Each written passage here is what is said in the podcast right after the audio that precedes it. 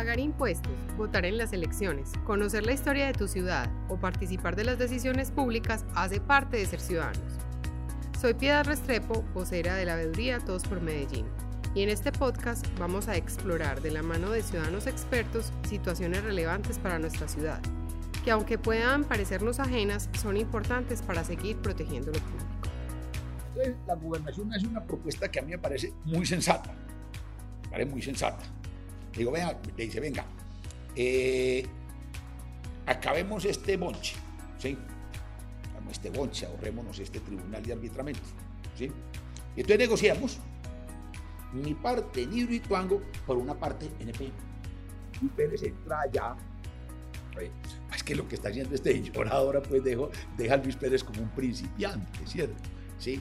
Luis Pérez también quiso en su momento eh, manipular, manejar esa empresa. Podemos mantener ese bloque, porque es que Medellín tiene el mito, que no a la privatización, privatización, aquí uno habla de eso y entonces lo quieren crucificar. Hoy hablaremos de Hidroituango, la obra de infraestructura más grande en la historia de Colombia y el proyecto más importante hasta el momento para empresas públicas de Medellín.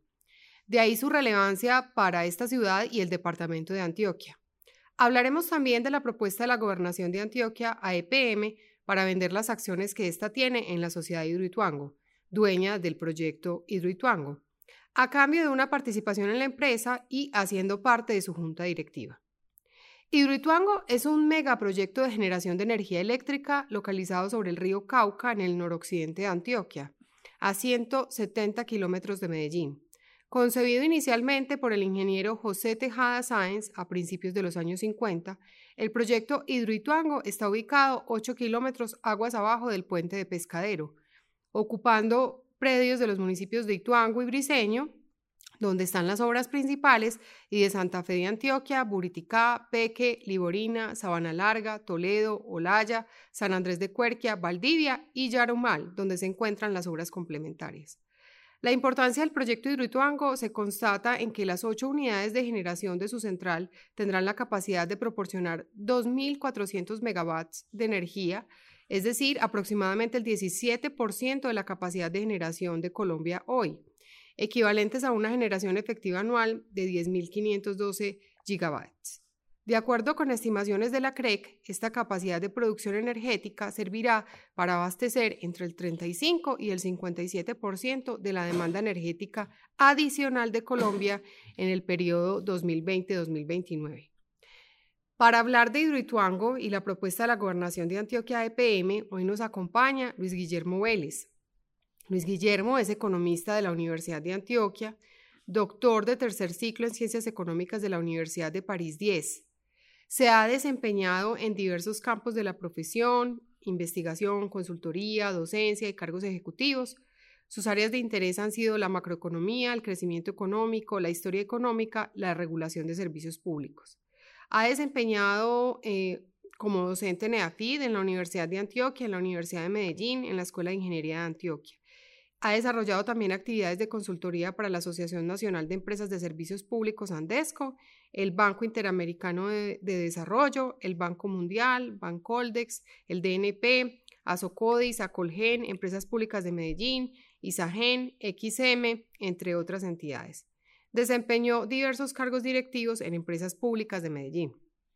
Justamente estos temas de interés y su paso por empresas públicas le han dado suficientes elementos de juicio para escribir eh, columnas de opinión y también en su blog personal sobre diversas coyunturas que involucran a EPM, entre estas la contingencia de Hidroituango, los impactos del debilitamiento de su gobierno corporativo y más recientemente sobre la propuesta de la gobernación. Bienvenido Luis a este podcast de Todos por Medellín. Eh, muchas gracias, Piedad, por esa presentación, por esta invitación. Estoy muy contento de conversar contigo de estos asuntos. Bueno, Luis Guillermo, vamos a arrancar entonces con la primera pregunta. Vamos a iniciar esta conversación. Eh, hagamos un breve contexto para el público que nos escucha en este podcast sobre qué es este proyecto Hidroituango. Tú ya hiciste una presentación general muy buena.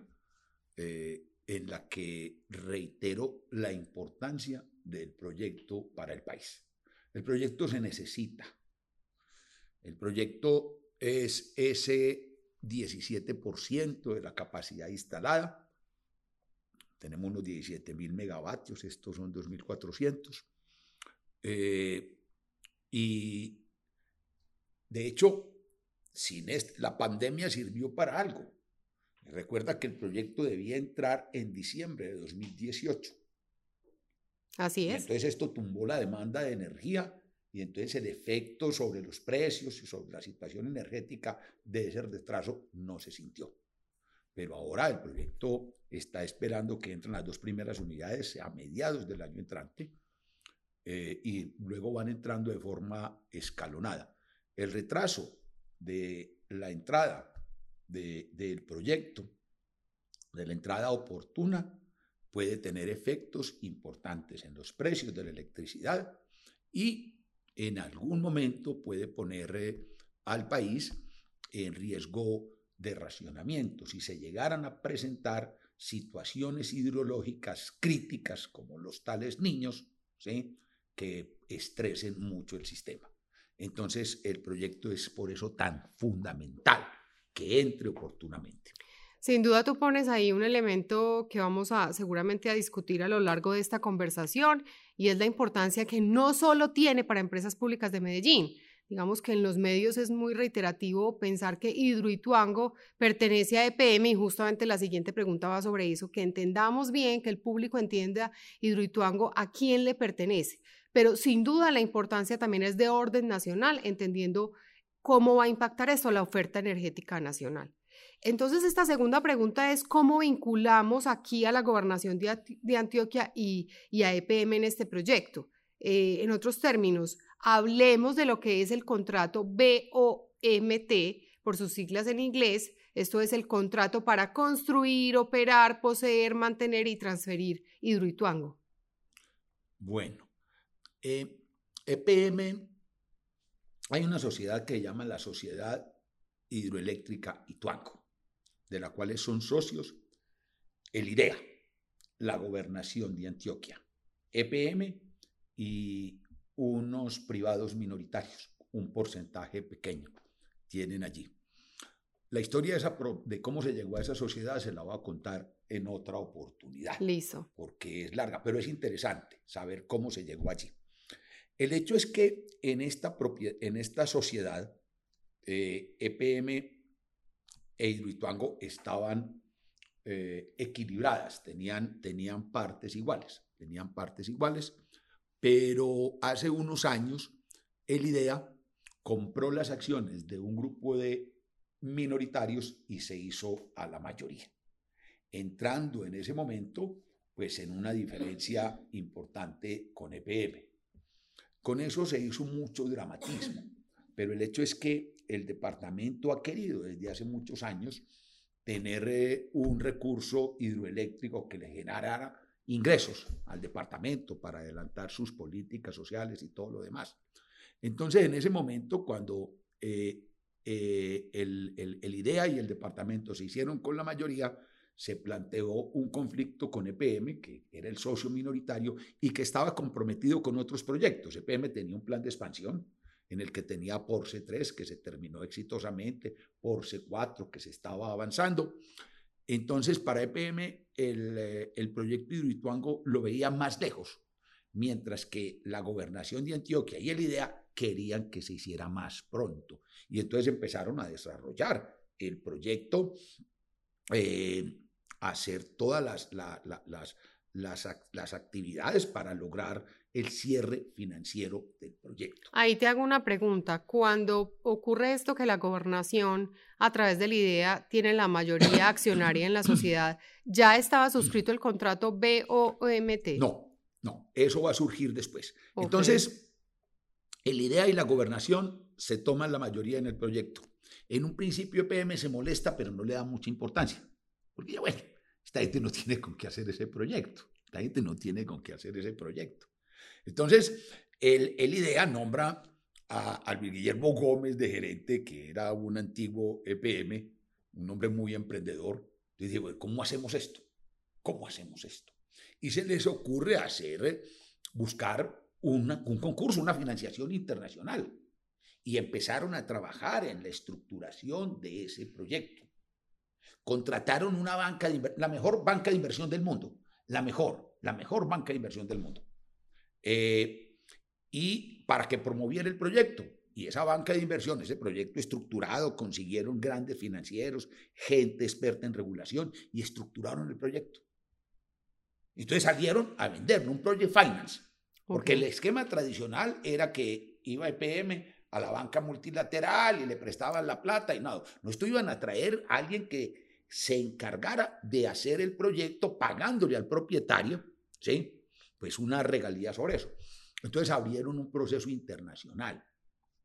Y lo que nadie creía, se presentaron 17 firmas, 17 firmas interesadas en hacer ese proyecto. Entonces, ante esa, ante esa situación, y una de ellas, y al final clasificaron, creo que siete u ocho firmas clasificaron, después de la, de, la, cosa inicial. La última en esa clasificación era EPM, era la más pequeña. Había firmas gigantes en el proceso.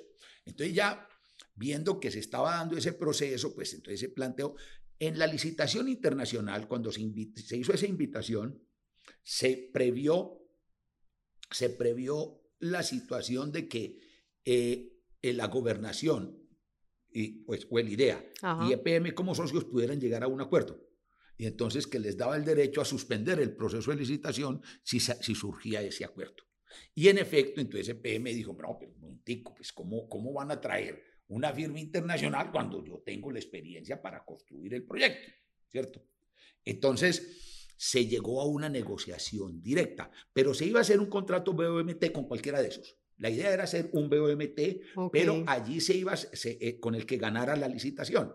Entonces, después de que decide suspenderse la licitación, entonces se hace el contrato BOMT con EPM. Ahora, eso era una ventaja, esa decisión, esa decisión fue una buena decisión, fue una buena decisión desde el punto de vista de la idea y la gobernación, porque iba a tener un contratista pues que estaba aquí, se reducían muchos riesgos, se eliminaban muchos riesgos con, con esa decisión. Pero entonces ese es el origen de ese contrato BOMT. Muy bien, Luis. Aquí a los oyentes les vamos a recordar que en nuestra página web www.todospormedellin.org van a encontrar entradas al blog relacionadas precisamente con Hidroituango y con este contrato BOOMT. Los invitamos a que las consulten. Sigamos entonces con esta contingencia de Hidroituango acaecida en 2008, 2018, perdón, se han dado incumplimientos en el contrato BOOMT.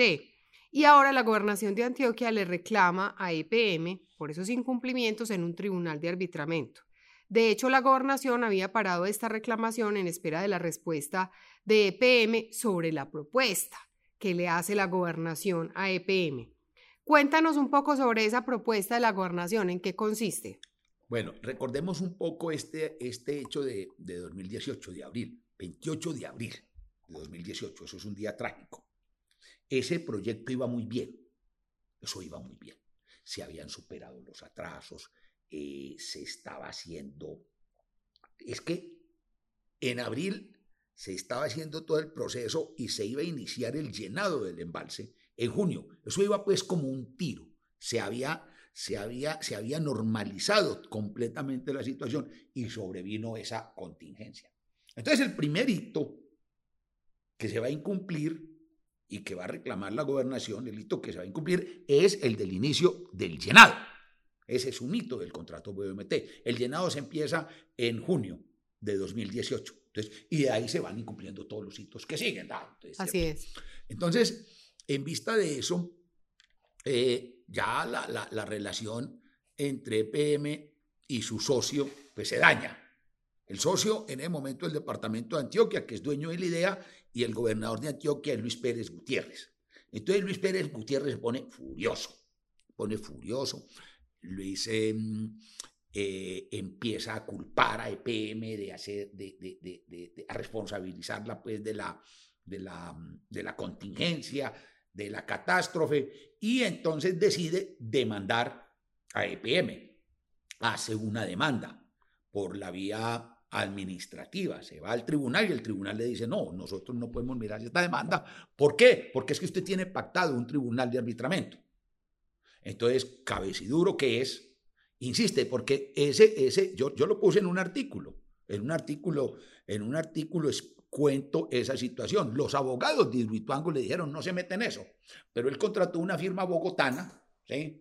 Y esa firma bogotana le dijo, no, hagámoslo. Pero eso... Se ganaron la, si recuerdo bien, usted dice ahí, se ganaron la plática de forma muy, muy fácil. Por supuesto, por supuesto. A mí, a mí pues esa, ese, ese tipo de abogados no me parece muy respetable, porque ellos tenían que saber eso. Ellos tenían que saber eso, que no podían torcer el criterio del Tribunal Administrativo de Antioquia y menos el criterio posteriormente del Consejo de Estado, donde llega en segunda instancia la cosa. Entonces, cuando se decide eso, entonces no, no hay, no lugar. Y bueno, vamos para el tribunal de arbitramiento que había pactado para resolver esta situación. Entonces, esa, esa, el tribunal acá, en, Cámara de Comercio, claro, eh, eh, debía ocuparse pues de eso. Ese es el origen de la, de la, de la, de, la situación. De la situación Muy bien. La situación es, es muy complicada para ambos socios es muy complicada. Eh, complicada para la, para la gobernación, eh, pues porque te vas a meter, los litigios cuestan dinero. El tribunal de arbitramiento de esa cuesta va a costar un dineral. Eso cuesta un dineral y, toma tiempo y cosas de esas. Y se retrasan las, las, las situaciones.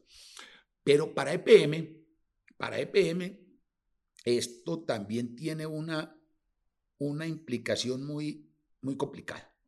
¿Por qué razón? EPM frente al departamento de Antioquia, ¿qué tiene que alegar? Pues tiene que alegar que la contingencia tuvo un origen en situación de la naturaleza irresistible y cosas de esas, que se vino mucha agua, en fin, todo. Porque esas cosas pueden pasar en una obra de ingeniería. Pueden pasar cosas de uno, en una obra de ingeniería, pueden presentarse cosas que, que no estaban previstas, y, en fin. Entonces EPM tiene que alegar eso en este pleito. Pero al mismo tiempo EPM se puso a demandar a sus subcontratistas y a los subcontratistas los está demandando por negligencia, ineptitud y cosas de esas. Eh, Entonces está en una situación contradictoria. De acuerdo. Eh, de hecho, en varios de tus escritos yo quisiera que tú le contaras aquí a los oyentes un poquito sobre eso, el doble rol de EPM cuando hablamos de Hidroituango. Claro, entonces EPM es socio, es socio, pero al mismo tiempo es el contratista del proyecto, es el contratista del proyecto, ¿cierto? Entonces, en el marco de ese contrato, que cuando se cumplan pues unos plazos que están en ese contrato, entonces ya la obra y su manejo va a la, a la, a la, sociedad, a la sociedad, ¿cierto? EPM pagó dineros importantes, le hizo adelantos al departamento, en fin, esto había tenido pues mucho beneficio para, para el departamento. Pero entonces, además de socio, es el contratista, es el contratista. Pero a su vez, tiene unos contratistas, ¿cierto? Que tiene el contrato pues, de diseño, el contrato de construcción de obras mayores y todos los otros contratos que hay allí asociados. Es decir, una obra esta tiene centenares de contratos. Entonces, ¿cuál es el problema en el que está EPM? EPM está siendo demandado ¿sí? por incumplir los hitos. Listo. Entonces EPM, oye, los hitos se incumplieron. Así es. Pero entonces EPM dice, hombre, sí, pero, pero ese hito se incumplió pues por una situación irresistible, se vino esa agua, en fin todas esas cosas. Esto fue, aquí no hay una... ¿Qué tiene que agregar en ese tribunal EPM? Tiene que agregar, alegar que ahí no hubo dolo ni negligencia grave. Situación, esto es muy importante anotarlo, Patricia. Tú sabes bien que el seguro está reconociendo. Así reconoció. Cuando viene reconociendo. Viene reconociendo y ha ido dando la plata. ¿sí? y parece que va a seguir. Es decir, es que la posición del seguro, el seguro hizo su estudio de causa raíz, lo analizó la cosa y dijo, hombre, esto está dentro, del, dentro, de, dentro de la cobertura del seguro, entonces puedo pagar. Obviamente la plata no se saca de un día para otro porque hay un proceso que llama, vienen los ajustadores, vos tenés que ir haciendo la, todo el ajuste, que fue lo que se perdió aquí o allá. Eso pues tampoco es como ir al cajero automático, ¿cierto? Pero estaba eso. Eso es un elemento muy importante. Pero en el otro escenario, con los contratistas, y esto no lo está haciendo PM, esto lo hace PM obligada por el alcalde, que, que, que es hoy quien está tomando las decisiones dentro de PM. Esto es una cosa del alcalde. Si EPM estuviera manejada por una gerencia independiente, autónoma y, seria, no estaría metida en esa demanda. Justamente en la segunda parte de, esta conversación va a tocar esos temas de gobierno corporativo. Recuerden que pueden seguirnos en nuestras redes sociales para enterarse de nuestras últimas noticias. Estamos en Twitter e Instagram como arroba todosxmedellín y en nuestra página de Facebook Todos por Medellín. Retomemos Perfecto. Todos estos riesgos y la doble implicación de EPM en este proyecto de Hidroituango. ¿Cuál es la propuesta que le hace la gobernación justamente antes de activar ese tribunal de arbitramiento? Entonces, la gobernación hace una propuesta que a mí me parece muy sensata. Parece muy sensata. Le digo, venga, le dice, venga, eh, acabemos este bonche, ¿sí? Acabemos este bonche, ahorrémonos este tribunal de arbitramiento, ¿sí? Y entonces negociamos mi parte en Hidroituango por una parte en EPM. Gobernación dice, yo le entrego lo de Hidroituango y me da participación en EPM. Es, es una propuesta interesante, una propuesta interesante que permite superar pues este impasse, ¿cierto? Coyuntural, pero tiene efectos interesantes e importantes a mediano y largo plazo.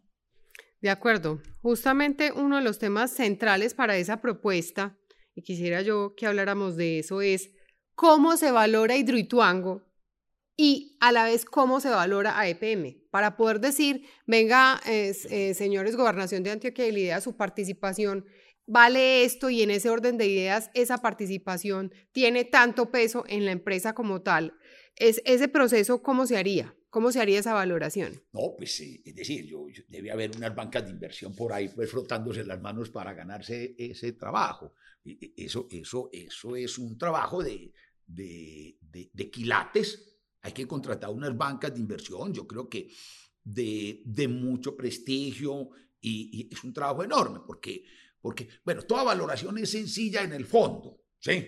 Hay unos métodos toda, sí, sí, toda valoración es sencilla en el fondo, toda la valoración es sencilla, es sacar un flujo de caja ¿sí? y descontarlo. Pero sacar el flujo de caja, las hipótesis, todo eso es un trabajo enorme, porque cualquiera puede inventarse un número, pero entonces tiene que ser unos números muy finos. Entonces ese es un trabajo largo, complicado, ¿sí? pero no imposible de hacer.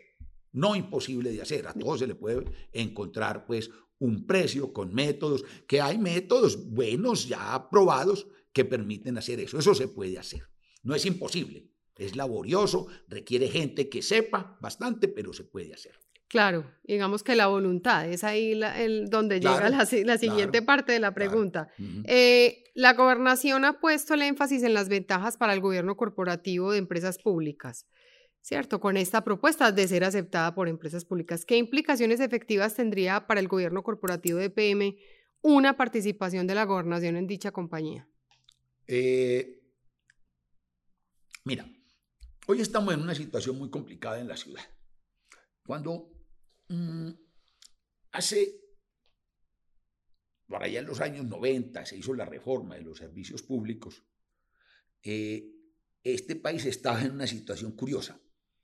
Y es que eh, las, empresas de, Bogotá, las empresas de Barranquilla y otras capitales eran un desastre eran un desastre.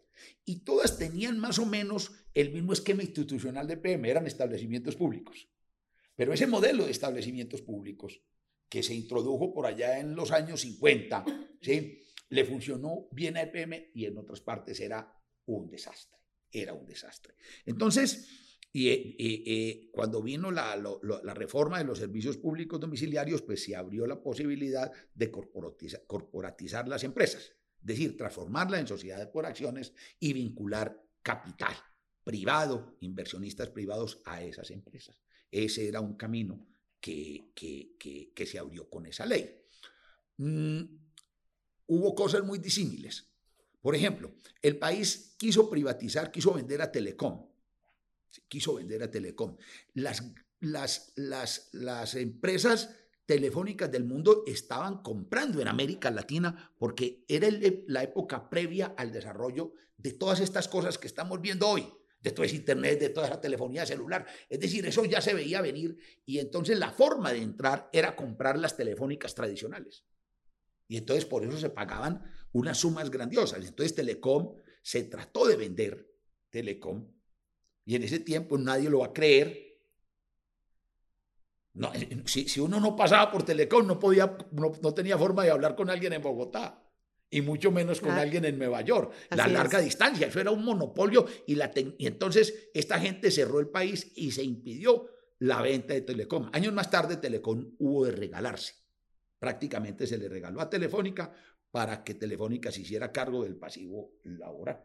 Bogotá, que tenía sus empresas hechas una porquería, las corporatizó. Y entonces ahí tiene su empresa, su Codensa, tiene su Engesa, tiene su, la, otra, la otra empresa de Bogotá se volvió sociedad por acción y va muy bien. Incluso eso ha sido tan bueno, ¿sí? que después de eso Bogotá ha tenido de esos gobiernos de izquierda desastrosos y no han sido capaces de pegotearse de esas empresas. ¿sí? Ojo, ojo, que eso es muy interesante. Sí. Primero que estuvo fue Lucho Garzón. Y era sociedades por acciones y Lucho fue, en fin, y, se, tuvo que montar en el rollo, ¿sí? Tuvo que montar en el rollo de la, de sociedad por acciones, del gobierno corporativo. Tuvo ese efecto, pues, tan importante. ISA, ISAGEN, ISA que era una empresa, se, se abrieron y también se volvieron sociedades por acciones y han seguido un camino muy bueno. Como EPM, le había ido bien con el modelo viejo, entonces decidió mantenerse en el modelo viejo. Y dijo, no, aquí no entra nadie, mantenemos esto como empresa industrial y comercial del Estado, eh, de, propietario único, y se toma esa decisión, lamentablemente, pues, para, para la ciudad, ¿cierto? Y entonces ya viene un proceso, la ley 142 tenía un problema, y es que, mira, la ley 142 obliga a las empresas o a transformarse en sociedades por acciones o a ser empresas industriales y comerciales del Estado. El esquema de establecimiento público desaparece. Y el esquema del establecimiento público era muy bueno porque le daba más autonomía a la empresa. Entonces eso se pierde. Y la ley 142 llega, no, el que manda en la empresa es el alcalde que va a nombrar la junta directiva y ¡pum! Entonces esa cosa le entrega a los jefes de la administración eh, municipal. Mucho poder. Muchísimo poder en un bloque patrimonial gigantesco. Y entonces eso empezó a verse los riesgos de eso. Vino la alcaldía de, de, Luis Pérez, ¿sí? Luis Pérez entra allá. Eh, es que lo que está haciendo este señor ahora, pues dejo, deja a Luis Pérez como un principiante, ¿cierto? ¿Sí? Luis Pérez también quiso en su momento eh, manipular, manejar esa empresa desde la alcaldía, quitarle la autonomía. También hubo una veeduría en ese momento que encabezó eh, Juan Felipe Gaviria y, y, en fin, y se hizo pues la cosa. Y también quería poner a los chinos a hacer por C3.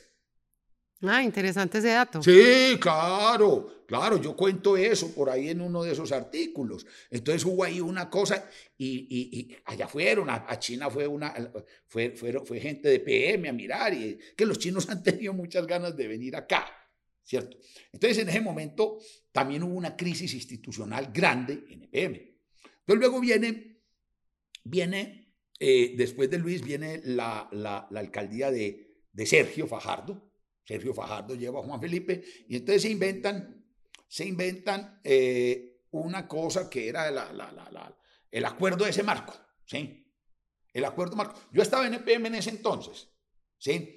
Y, tuve oportunidad de decirle tanto a Juan Felipe como a Fajardo y a la gente, eso, eso, eso no sirve, eso no sirve porque es que depende de la buena voluntad, eso no, no, no, no tiene fuerza vinculante y, y, y uno no puede esperar que siempre va a, elegir la ciudad un hombre prudente y respetuoso de esas cosas, ¿cierto?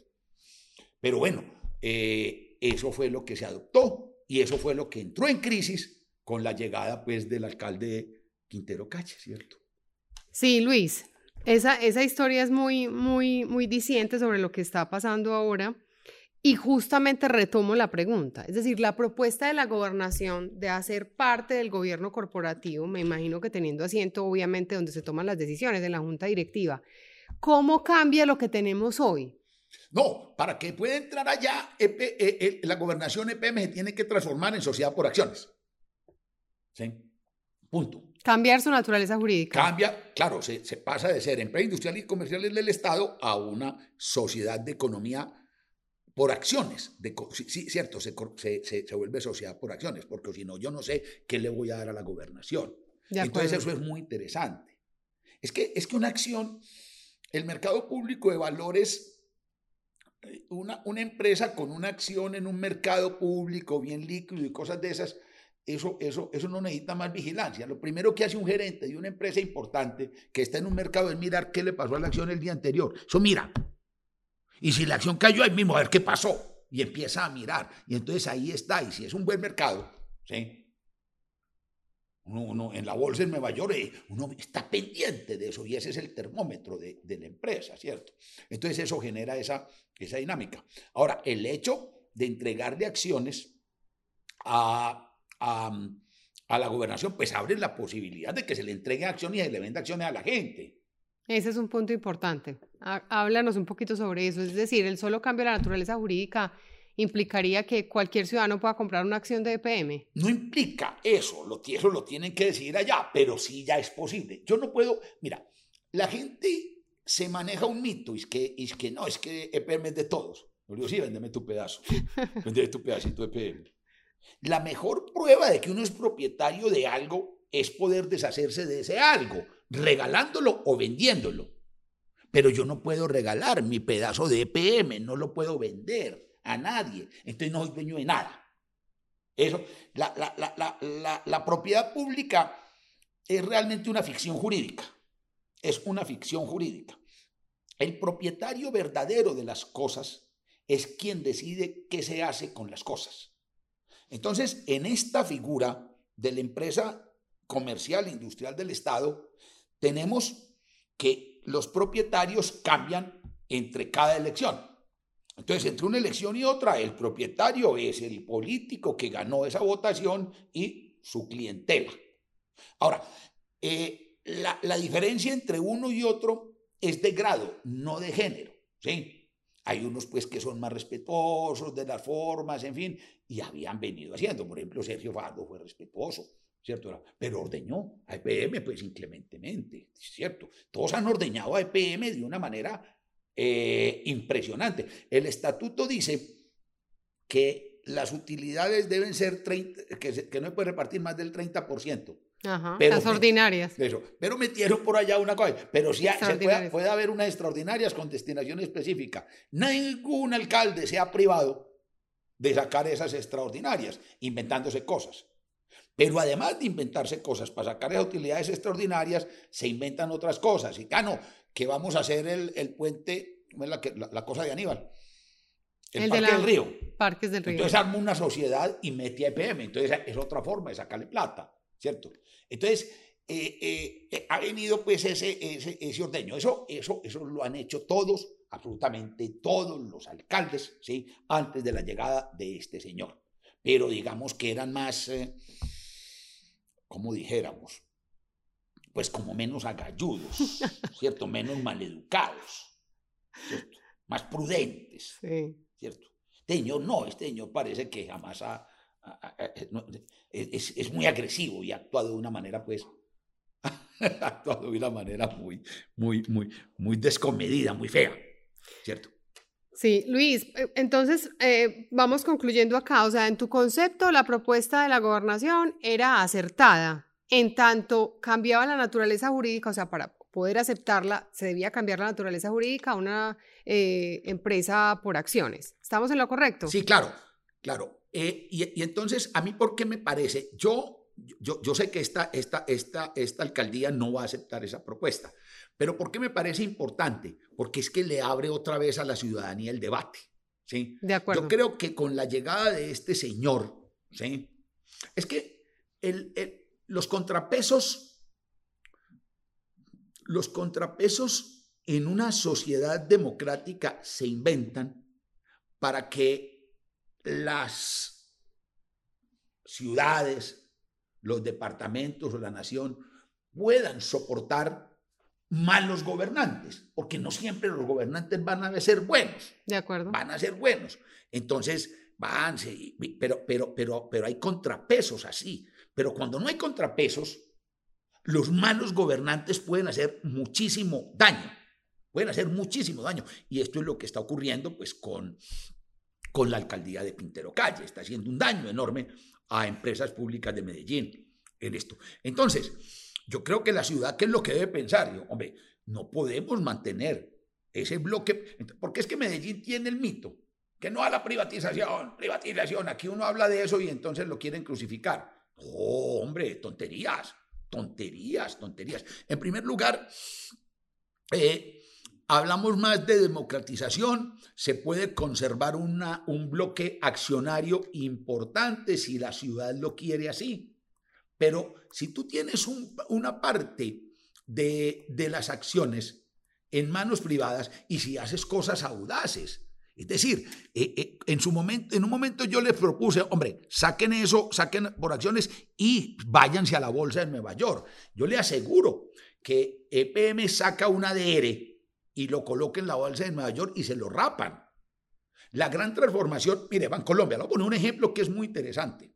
Bancolombia antes de Bancolombia existía un banquito que llamaba Banco Industrial Colombiano, que era chiquito, como el séptimo o octavo en el país. Listo. Entonces, alguien allá, en ese Banco Industrial Colombiano, ¿sí? un egresado de la Universidad de Antioquia que se llama Jaime Velázquez. ¿Te acuerdas de Jaime? Sí, señor. Jaime, Jaime, Jaime. Entonces a Jaime se le metió en la cabeza el cuento de, de irse, de, de, de, irse a Nueva York con el, con, el, con el BIC, ¿cierto? Y ahí estaba Jorge Londoño y Jorge Londoño eh, pues, le, comió el cuento. Y entonces Jaime empezaron a hacer todo ese proceso de preparar la empresa, los estados financieros, porque es que, que, llegue tu acción o tu adere a la bolsa de Nueva York es un proceso muy exigente. Ya de por sí, ojo que esto es muy importante, ya de por sí el hecho de preparar la compañía en su transparencia, en la forma de presentar los datos, la información y las cosas de esas, ¿sí? Para que ya, es un gran trabajo de gobierno corporativo. Exacto. Por una razón, y es que la razón es muy simple. Un inversionista que llega a la bolsa de Nueva York y le dice, vea, aquí está el ADR de PM, no se pone a hacer el trabajo de revisar la historia de PM, porque cree que la bolsa de Nueva York, en el momento de admitir esa, esa acción ya hizo ese trabajo y que es una acción de una compañía respetable que puede estar en esa bolsa. ¿Sí me entiende? Claro que sí. Entonces eso tiene esa, esa, esa implicación. Pero entonces les cuento, entonces ¿qué pasa con el Banco de Colombia? Se van y se ponen y entran allá y consiguen esa millonada de plata, porque es que la bolsa de Nueva York eso es un, eso es un mar de liquidez. Entonces uno saca una, con una cucharadita y saca un montón. Entonces consiguen toda plata y se vienen y quedamos con toda esta plata y vienen y compraron la competencia. Y compraron el banco más grande del país. El más chiquito compró el más grande y se volvió el más grande y surgió Bancolombia y vino ese desarrollo. Uno se imagina entonces EPM allá, eso sería maravilloso. Y esa es la puerta que, habría, que abriría esta situación. Pero yo lo que digo quería Piedad, sí, señor. es que hay que abrir ese debate, hay que abrir esa discusión. ¿Sí? Precisamente, Luis, ahí te hago la pregunta. Tú lo dices, o sea, en la ciudad hablar de privatización es como ver, no sé, al diablo. Así es. ¿Cierto? La primera pregunta es, ¿por qué crees que en la misma institución, es decir, en empresas públicas de Medellín, o me dices si no, es tan reacia? Está claro que en esta actual administración es reacia porque dijo no, pero en general, ¿cómo concibes tú a EPM? ¿Como una empresa reacia a cambiar su naturaleza jurídica o al interior sí hay una mirada más abierta sobre el tema? Yo creo que se va dando la mirada más abierta si, si, si estás preguntando pues con relación a, a, la gerencia media y a los funcionarios de empresas públicas. Correcto. Lo que pasa es que allá sí había entre esos funcionarios una convicción de que podían permanecer en lo público. Y todo este coso, y yo tengo pues grandes amigos míos que fueron eh, eh, funcionarios de PM que están apegados a eso y yo respeto, yo respeto esa convicción, pero les digo que hay que ser pragmáticos. Eso es un riesgo, supone un riesgo. Uno, uno, uno no puede basar, si, si, si, si los que fueran a manejar a la empresa siempre y a la ciudad fueran esas personas que siempre son bondadosas, queridas, decentes, cívicas, pero las mm. instituciones se crean, las instituciones se crean es una cosa que decía David Hume. Decía, hombre, yo no, yo no dudo de que haya gente cívica, bondadosa y noble, pero en los diseños institucionales es mejor suponer que todos somos unos bellacos, porque un bellaco puede hacer mucho daño. Entonces, esto, esto es lo que tiene que ver la ciudad.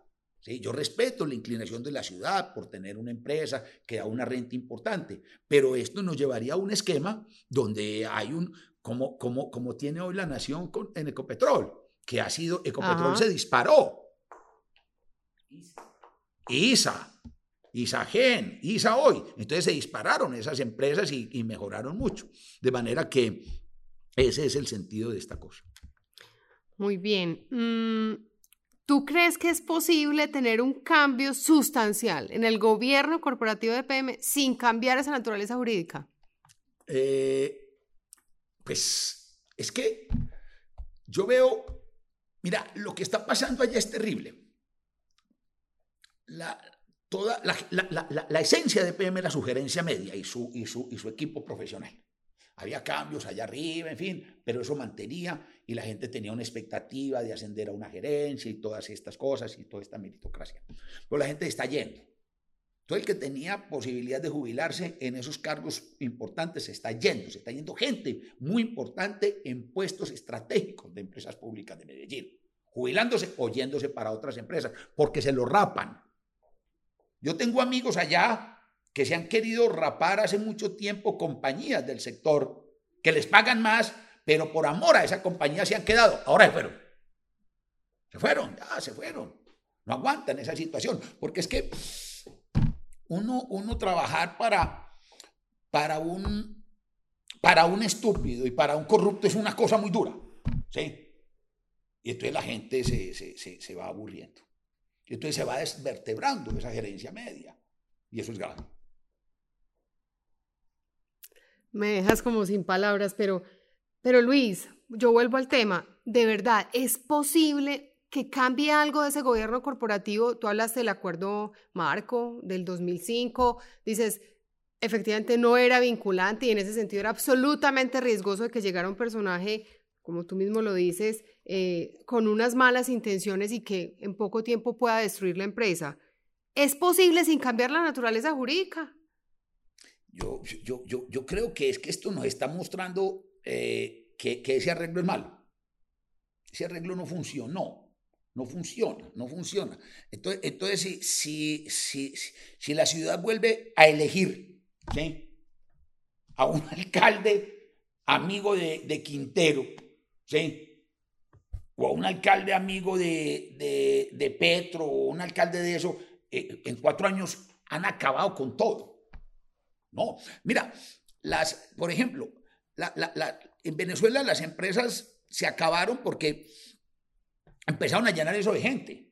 ¿sí? Y meta, y meta gente. Y toda una empresa que tenía mil funcionarios y con funcionarios, entonces ya tiene tres mil y en fin. Entonces empiezan a manejarse esas empresas de una manera y, no hay forma de evitar eso. No, yo, empresa pública no aguanta. Quintero 2. No, por Dios. ¿Y quién nos dice que no podamos enfrentar esa situación? Entonces esa es la tragedia que estamos viviendo. Luis, ¿qué hacemos entonces? ¿Cuál es tu llamado a la sociedad? Tú decías al inicio, vea, eso de que, de que lo público es de todos es más como un enredo, un poquito enredadito. El asunto es quiénes toman las decisiones sobre esas organizaciones. En ese orden de ideas yo te digo, Luis, eh, nos estás dejando acá unas advertencias muy claras y además eh, de verdad que nos dejan pues de alguna manera eh, reflexionando sobre qué hacer como sociedad. Tú ¿Qué líneas nos das? ¿A quiénes hay que, a quiénes hay que eh, advertir y adicionalmente a quiénes hay que decir lideren unas propuestas para cambio de la naturaleza jurídica de PM? No, yo, yo, yo, yo creo que hay que revocar al señor. Hay que revocar al señor. Entonces, ¿qué le digo yo a la gente de Medellín? Que le metan toda la ficha a esa revocatoria. a la gente adinerada de Medellín, a los empresarios, que le metan toda la plata que se necesite para conseguir esas firmas y después para llevar todos los votos que necesitan para revocar a ese señor. Hay que revocar a ese señor. Lo otro es que en ese contexto el alcalde que se elija generar una presión inmediata para que se produzca una transformación en el sentido indicado. No podemos. Entonces tendríamos, si, si a este señor lo sacamos de aquí a febrero o marzo, tendríamos casi, casi dos años ¿sí? para hacer ese tránsito. Entonces, hacer ese tránsito, que, que, las entidades de, de, de, la ciudad, que los sectores políticos presionen eso y volvamos esa compañía a una sociedad por acciones. Y se le entrega al departamento la parte y se democratice una parte importante de, esa, de, de esas acciones entre todos los usuarios. Entre todos los usuarios. ¿sí? Se les dice, venga, va a ser accionista de empresas públicas de Medellín y va a pagar, ¿sí? Con la factura y se le hace a prorrata de sus cosas y se hace un proceso bonito.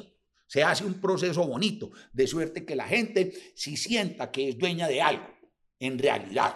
Entonces se puede hacer un proceso de, de democratización, de capitalismo popular, que sería muy bonito. Entonces yo creo que eso sería lo que hay que hacer. Eh, Tú mencionas, por ejemplo, pues para el proceso de revocatoria, pues que es, digamos, tu idea en este caso para hacer las verdaderas transformaciones que se requieren. Mencionas al empresariado, en fin, mencionas a los ciudadanos, pero ¿cuál es el papel del Consejo de Medellín? Finalmente, cambiar la naturaleza jurídica de PM pasa sí o sí por el Consejo de Medellín. Ahora, sí, hay que, hay que hacer una presión muy fuerte en el Consejo.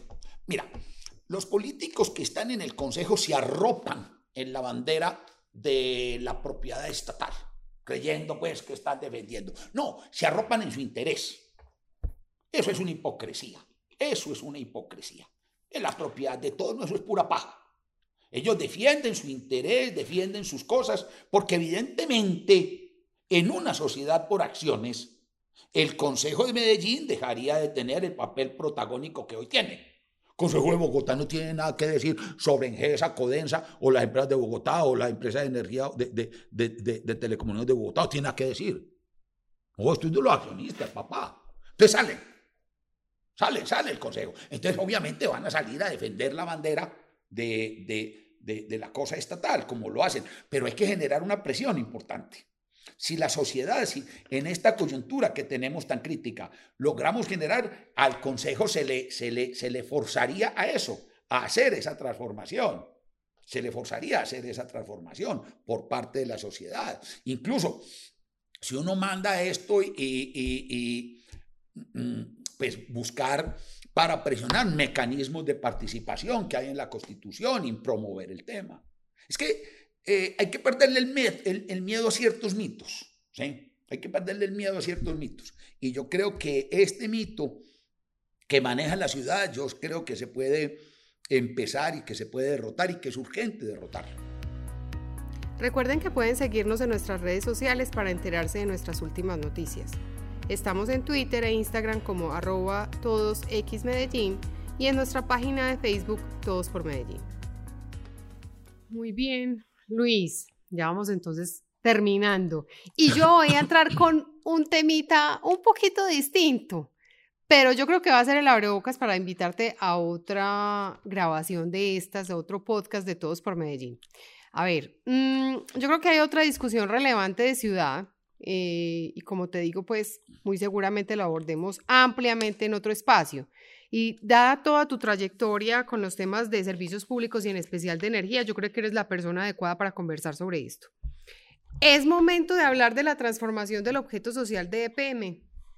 Y lo digo más que nada porque la pregunta de fondo es qué tanto, entendiendo que energía es el servicio estrella de EPM, es el que mayor utilidad le genera a la empresa, ¿Qué tanto puede seguir siendo EPM la empresa que es hoy, entregando las utilidades que le entrega hoy a la empresa con los cambios en los mercados internacionales de esos principales servicios? O sea, ¿qué podemos anticipar para la empresa?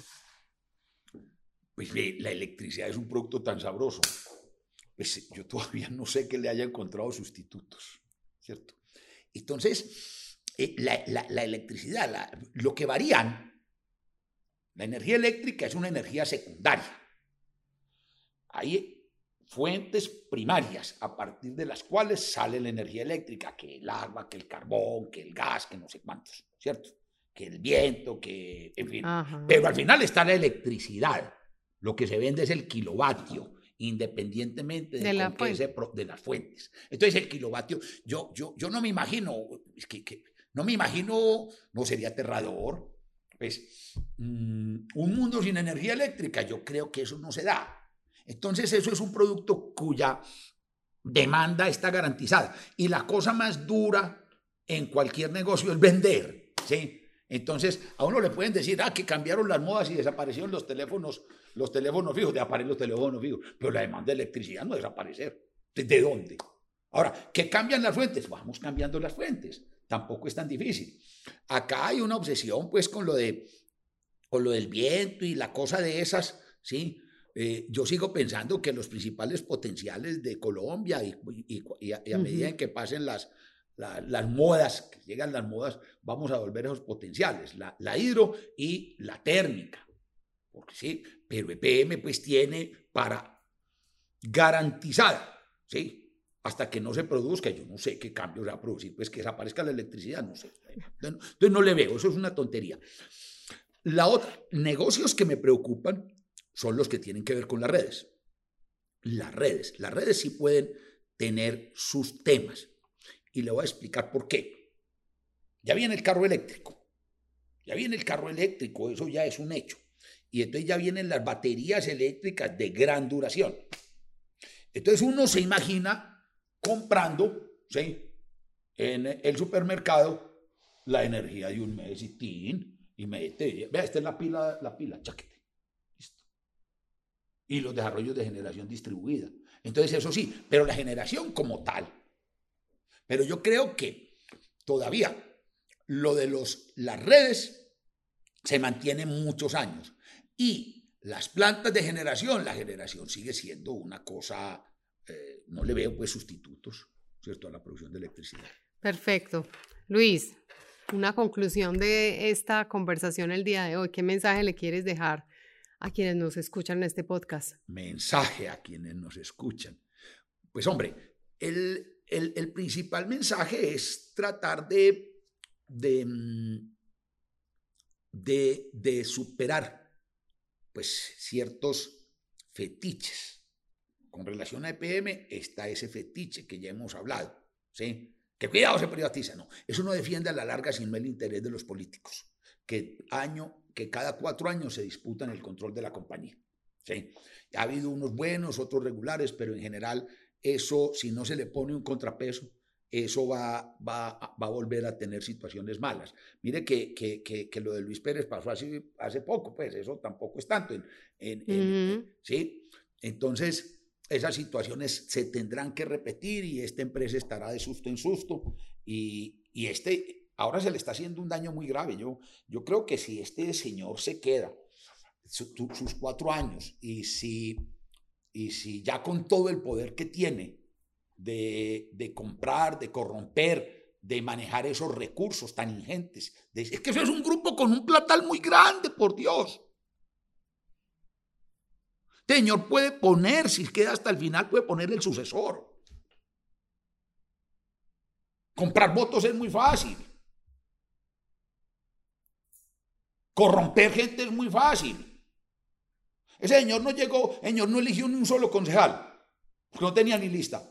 A uno, bueno, uno, uno, uno, y, resultó con el consejo mayoritario, con todo, todo la mayoría. Ahí los tiene allá, es que en México, es que, es que se fueron a poner una planta de tratamiento de aguas residuales, cuando en Medellín hay dos, de tecnología más avanzada que las de México.